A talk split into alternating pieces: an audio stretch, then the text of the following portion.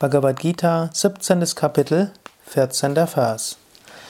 Devadvija Guru Prajna Pujanam Shauchamajavam Brahmacharya Mahimsa Chashariram Tapa Uchyate Verehrung Gottes, der spirituellen Menschenlehrer und Weisen, Reinheit, Aufrichtigkeit, Brahmacharya und Nichtverletzen werden als Askesen des Körpers bezeichnet.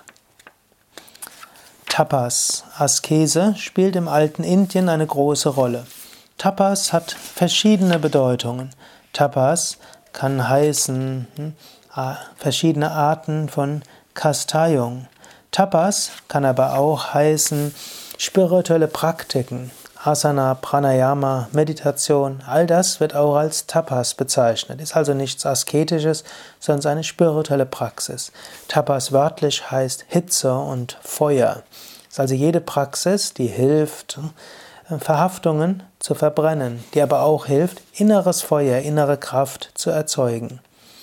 Krishna deutet Tapas etwas um im Sinne von nicht mehr nur spirituelle Praktiken im engeren Sinne, sondern noch sehr viel mehr. Ehrerbietung gegenüber Gott ist eine Form von Tapas des Körpers. Ehrerbietung gegenüber allen spirituellen Menschen, gegenüber allen Lehrern und allen Weisen ist eine Form des Tapas des Körpers.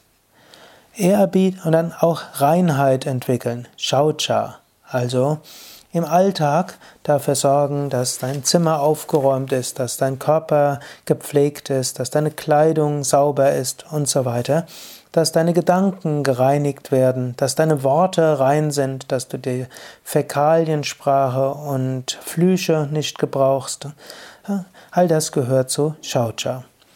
Aufrichtigkeit ist etwas Wichtiges. Aufrichtigkeit im Gegensatz zu Scheinheiligkeit. Auch das wiederum ist eine Art von Tapas, eine Art Askese. Vermeidung von sexuellem Fehlverhalten, Brahmacharya, auch eine Art von Askese. Und Ahimsa, andere nicht verletzen. In Gedanken, Wort und Tat. Worte, etwas Wichtiges. Sei, nutze deine Worte mit Achtsamkeit. Das ist ein wichtiges Tapas, eine wichtige spirituelle Praxis. Natürlich in deinen Handlungen, auch in deinen Gedanken. All das sind Askesen. Mit Worten und in Handlungen wäre es Tapas des Körpers.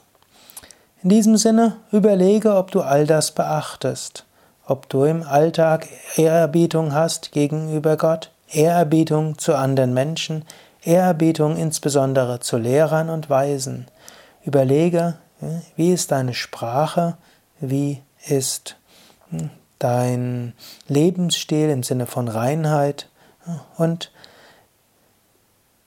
was machst du sonst noch an Tapas, an spirituellen Praktiken.